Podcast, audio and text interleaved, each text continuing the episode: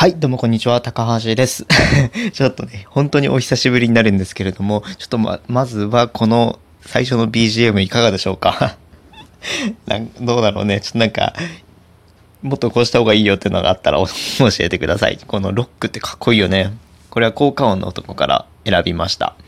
はい。ということで、明けましておめでとうございます。実は、えー、2021年初放送になるわけなんですよね。ちょっと明けましておめでとうございますのシーズンが過ぎすぎてると思うんですが、えー、えーと、本当に申し訳ございません。全然、ちょっと、ちょっと更新ができなかったんですよ。えっと、それはなんでかって言いますとね、ちょっとその、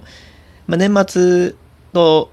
年始は、僕は、えっと、今、富山県の方にいるんですが、えっと、ね、その、まあ、コロナウイルスとかの影響で、と、規制はしない方がいいんじゃないかなということで、今、規制せずに年末年始を富山で過ごしたという風な感じになります。で、まあ、ね、あの、1月のもう初めぐらいに僕その大きなテストがありまして、そのテストを受けるためにやっぱコロナにかかってる場合じゃないんですよ。うん。で、えっと、そのテストですが、まあ見事、え今日、今日ですね、合格通知をいただいて、ちょっとこう、伸び伸びしていた一日になるんですが、はい。えっと、まあちょっとね、あのやりたいことがですね、ちょっとできましてですね、えっと、僕は、ちょっと、ブログだったりとかの方にちょっと専念今しようかなというふうに思っています。まあブログに限らずそのライティングだったりとかの技術を身につけて、あわよくば電子書籍なんか出せればいいかなというふうに思っています。うん。なんでね、えっとまた電子書籍出しましたらまたそのお知らせいたしますので、はい。ぜひ、もう今度 Amazon Kindle で発売するんですが、その Kindle Unlimited に入っていただけると無料で読めるようなシステムにしたいと思います。よろしくお願いします。はい。それでですね、今日、今回の放送になるんですが、えっと、まあね、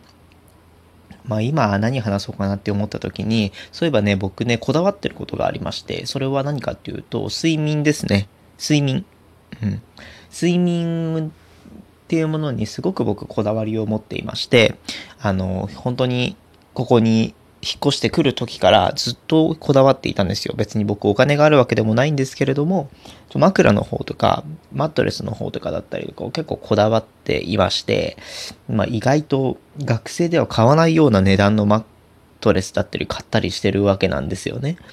うん、で、これなんでこんなに睡眠にこだわるかっていうと、えっ、と、僕、ラジオの中で結構集中力とか、えっ、と、生産性っていうものが、その、後々の人生に関わってくるよっていう風なお話をしたかと思うんですが、もうまさに睡眠なんかさ、まさに、もう睡眠イコール生産性みたいなとこあるじゃんか。なんで、その、やっぱり睡眠を大切にすることによって、その毎日の習慣が変わって、毎日の習慣が変われば、毎日のその生産性も変わり、まあその、ね、習慣は人を作っていくじゃないですけど、その習慣が自分の人生に変化を及ぼすんだよっていう風なこと話を信じているので、睡眠はとても僕大切にしています。でですね、最近ブログをやるとか言ったんですけど、ブログでもちょっと、あの、睡眠の本を読んでその学んだことだったりとかをブログにお話しさせていただいてます。はい。えっとですね、まあ、今回はですね、その睡眠に関して結構思い込みの、思い込んでる人が多いかなっていうふうに思ったので、このラジオを撮らさせていただきました。はい。で、思い込みって何かっていうと、例えば、えっと、睡眠、気持ちよく眠れるには、その90分間隔でその時間を設定するといいよっていうことを、えっと、よく通説で流されていると思うんですけれども、この90分間隔ってどういうことかっていうと、例えば、えっ、と、寝てから1時間半後、3時間半後、4時間半後、6時間後、えっ、と、7時間半後っていう風な時に起きると目覚めよく起きれるよっていう風な話をしてると思うんですけど、これ実はですね、ちょっと本を読ませていただいた時に間違いであるという風なえっと、話が出ていて、これちょっと意外だなって思ったので、皆さんにお話ししたいと思います。で、えっと、この90分間隔で寝るといいっていう話なんですけれども、これどういう理論からこういうふうに導き出されたかっていうと、その睡眠にはノンレム睡眠とレム睡眠っていうものがあるよっていうふうなお話をした、お話を聞いたことはあると思います。で、このノンレム睡眠、レム睡眠ってそれぞれ何かっていうと、ノンレム睡眠は、えっと、深い眠りですね。で、レム睡眠は簡単に言うと浅い眠りになるわけですよね。このノンレム睡眠、レム睡眠、ノンレム睡眠、レム睡眠、この周期の1周期がだいたい90分間隔、約ね、って言われているので、そのノンレム睡眠からレム睡眠になったその90分後に目覚めると浅い眠りで、えっと、パッと目が覚めれるよっていう風な話で90分間隔で眠るのがいいよっていう風な理論だったんですが、えっと、これよくね、脳波だったりとかを、その、調べてみると実はこの90分間隔っていうのはそういう90分間隔でそのノンレム睡眠レム睡眠のサイクルっていうのが回ってる人がいるっていうのも確認されているんですが厳密に言うとこれね結構サイクルに個人差がありまして特にその明け方になるにつれてそのノンレム睡眠がノンレム睡眠深い眠りっていうもののえっと、時間が短くなって、レム睡眠の時間が長くなるっていう風なことが分かってきたので、実はこれ、このサイクルには個人差があるんじゃないかっていう風にも言われています。で、ここから、えっと、ここからまあ何をね、どうすればじゃあいいんだよ。睡眠時間どれぐらいがいいんだよっていうものは、それ個人差があるってことなんですよ。で、えっと、まあ、大体なんですけれども、その2002年のサンディエゴ大学で行われた研究だったら、理想的な睡眠時間は7時間ぐらいであるということが分かったんですけど、これはまあ、平均なんで、その個人差によってまた違うんですよ。ロングスリーパー、ショートスリーパーっていうのも遺伝であるっていうふうにもこの本では書かれていたので、えっ、ー、と、まあ本当に自分の適切な睡眠時間というものを、えっと、決めていかなければいけないかなというふうに思います。で、この適切な睡眠時間。で、えっと、その適切な睡眠、自分にとっての適切な睡眠時間よりも短い睡眠をした人でも、それよりも長期間、長い時間眠った人も、その死亡率が1.3倍高いっていう風な研究結果も出ているので、えっと、まあ、たくさん寝ればいいっていうわけでもないんですよね。うん。じゃあどうすればいいかっていうと、もちろん質を追求しようっていう風な話になります。で、えっと、まあ、基本的には、えっと、質を追求するっていう風な話になるんですけれども、まあもう、えっと、質を追求するっていうと何かっていうと、もちろんそういういいベッドで寝る、いいマットレスで寝るっていう風なのは、もう本当その睡眠の環境とかも大事なんですけれど、ここで書かれていたのは、えっと、その睡眠前のある行動だったりとかを、えっと、直すところで睡眠の質が高まってくるというふうに言われています。で、特に、えっと、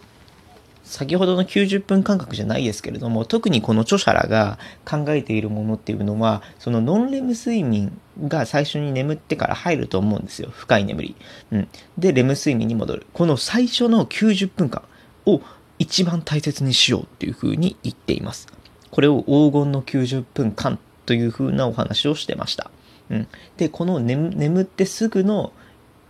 眠ってり始めの最初の周期を大切にするためには何をすべきかっていう風なお話をしていくと、えっとね、いろいろ書かれていたんですが、結構みんなが実践しやすいようなところからお話ししたいと思います。で、えっと、まずなんですけれども、一つ目、えっと、